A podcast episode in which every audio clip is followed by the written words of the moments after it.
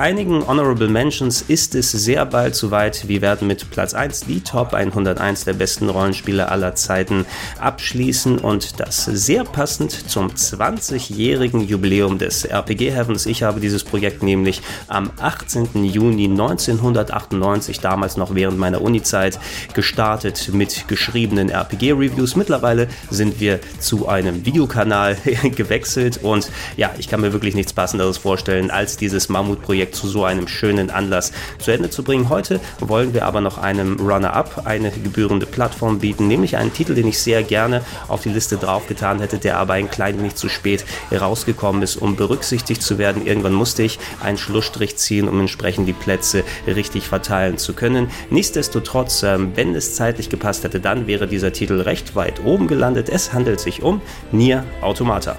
Das erste Nier für PS3 und Xbox 360 war ja sogar auf dieser Liste vertreten, allerdings im hohen 90er Bereich. Das lag nicht daran, dass die Story beispielsweise schlecht gewesen ist. Die gehört weiterhin zu einer der besten im Japano-Rollenspielbereich, allerdings von spielerischer und technischer Hinsicht. Ja, da hatte durch das einigermaßen geringe Budget ähm, der Chefdesigner Yokotaro nie die Gelegenheit, wirklich zu glänzen und das hat das Game ein klein wenig zurückgehalten. Ähm, umso überraschender war es, als vor einigen Jahren dann ähm, das Sequel angekündigt wurde mit Nier Automata. Denn ja, für so einen Titel, der sich eigentlich nicht besonders gut verkauft hat wie Nier, aber maximal ein Underground-Hit gewesen ist mit einer kleinen, sehr vokalen Fanbase, die gerne was Neues gesehen hätte. Ähm, dafür sah Nier Automata sehr aufwendig aus. Es gab augenscheinlich mehr Budget. Mit äh, Platinum Games war jetzt ein Entwicklerteam dran, was vor allem in technischer und spielerischer Hinsicht da nochmal mehr Politur draufpacken könnte. Und wenn alles so zusammen zusammenpassen würde, wie man es sich erhofft hat, könnte potenziell einer der besten Titel der heutigen Generation daraus werden. Everything that lives is designed to end.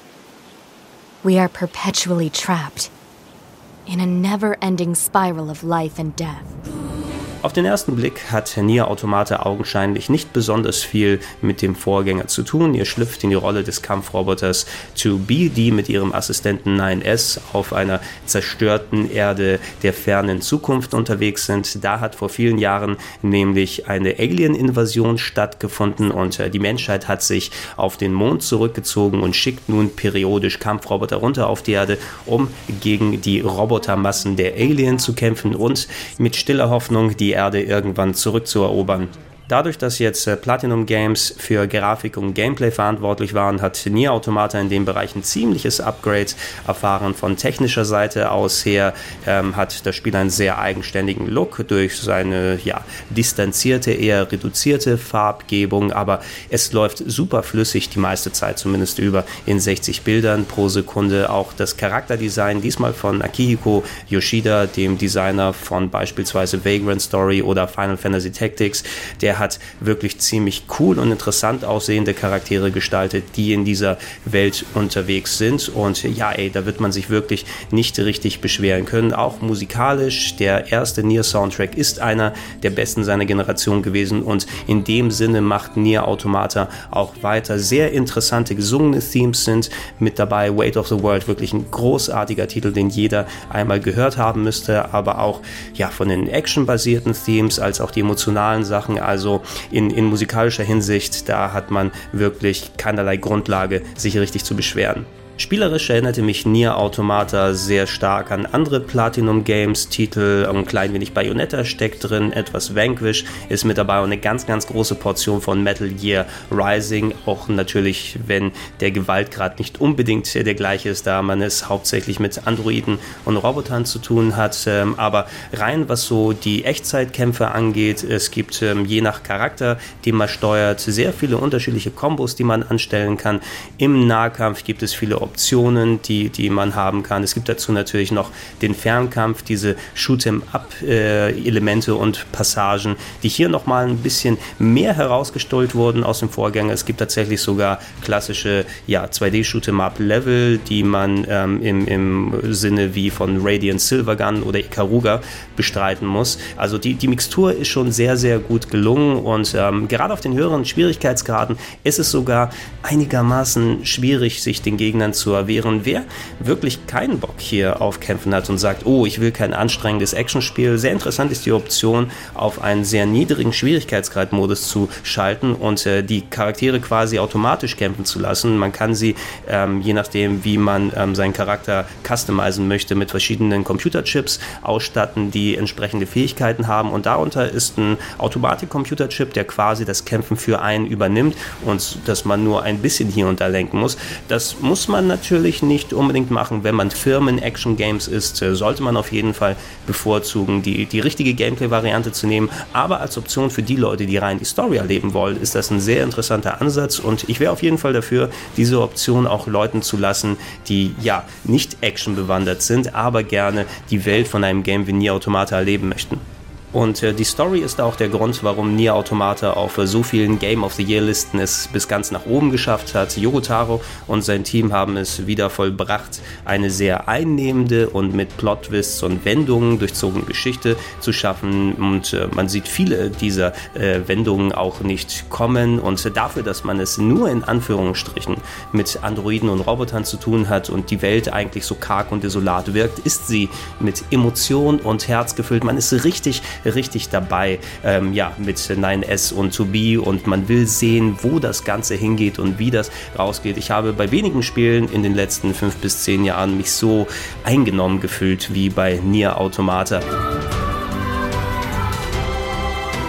Dennoch gibt es da ein paar Punkte, die man ein klein wenig unter Vorbehalt sehen muss. Zu einem wäre die eher Sandbox-artige Struktur des Spieles. Ihr werdet nicht einfach direkt von Level zu Level geschickt, sondern ihr müsst euch teilweise selbst suchen, wo der Plot weitergeht und dadurch kommt ein klein wenig Leerlauf hier und da in den Spielablauf rein. Ähm, zusätzlich etliche Sachen sind in Nebenquests versteckt, sodass ihr ziemlich interessante Parts der Story verpassen könnt, wenn ihr nicht sehr, sehr gründlich vorangeht. Ähm, dazu kommt der Punkt, dass dieses Game nicht nur ein traditionelles Ende hat, sondern derer, ja, sagen wir auch hier mal wieder in Anführungsstrichen 26. Ihr ähm, werdet, wenn ihr nur einmal den Abspann seht, nicht die komplette Geschichte erleben, sondern ihr müsst im Grunde das ganze Spiel mindestens ein zweites Mal nochmal zocken, zwar aus einer etwas veränderten Perspektive, aber ihr werdet etliche Gameplay-Parts ziemlich ähnlich erleben, wie ihr es beim ersten Mal hatte. Das wird zwar ein klein wenig schneller vorangehen, da man jetzt erfahren ist in Gameplay und in Story,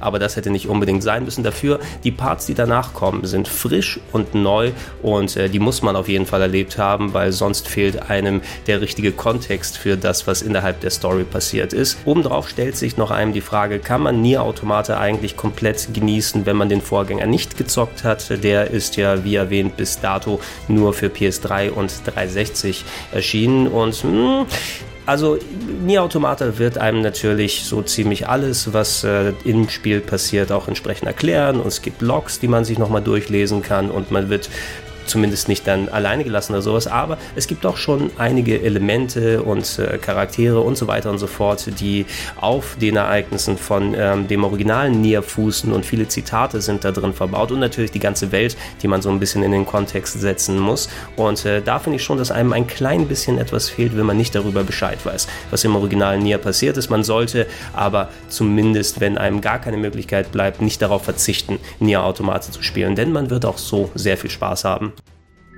I never quite realized how beautiful this world is. Wenn ihr Nier Automata aktuell spielen wollt, habt ihr zwei Optionen. Zu einem die PlayStation 4 Version und zu anderem auf Windows PCs. Beide Versionen haben hier und da ein paar kleine Makel. Ich habe es, wie erwähnt, auf einer PS4 Pro gespielt und da so ziemlich durchgehend 60 Bilder pro Sekunde gehabt, aber hier und da eben ein paar kleine Framerate-Einbrüche und das könnte gegebenenfalls Puristen etwas stören. Auf dem Windows PC hatten wir zu Beginn eine ziemlich verbackte Version des Spieles, die auch sogar durchaus absturz absturzanfällig gewesen ist. Und soweit ich gesehen habe, hat äh, Square Enix bis heute offiziell nicht alle Fehler durch einen Patch behoben. Immerhin gibt es da ein paar Fan-Mods und Patches, die sich um die gröbsten Fehler kümmern. Aber äh, ja, es ist natürlich ein bisschen schade, wenn man auf einer Plattform, bei der es eigentlich richtig rund laufen sollte, wie dem PC, mit solchen Problemen zu kämpfen hat. Also schaut, was euch am ehesten liegt.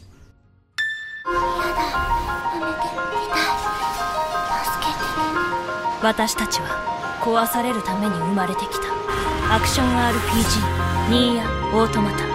命もないのに殺し合 Abschließend betrachtet ist Nier Automata endlich das Spiel gewesen, was dank Platinum Games äh, dem Storytelling von Yoko Taro endlich eine vernünftige Plattform geboten hatte. Insgesamt gesehen finde ich die Story des ersten Nier noch einen kleinen Tacken stärker, aber Nier Automata ist da nicht weiter hinter und dadurch, dass der Rest des Spieles so aus einem Guss wirkt und richtig gut zusammenkommt, hieft es das Spielerlebnis um einiges drüber. Und äh, es ist sehr schön, dass äh, dieses Spiel eben nicht nur ein Kritikererfolg gewesen ist, sondern auch beim Publikum so gut angekommen ist. Denn ich bin sehr gespannt darauf, was äh, Yoko und seine Leute in Zukunft anstellen werden. Wir können schon mal erwarten, es wird weird, es wird abgedreht und es wird potenziell richtig, richtig gut.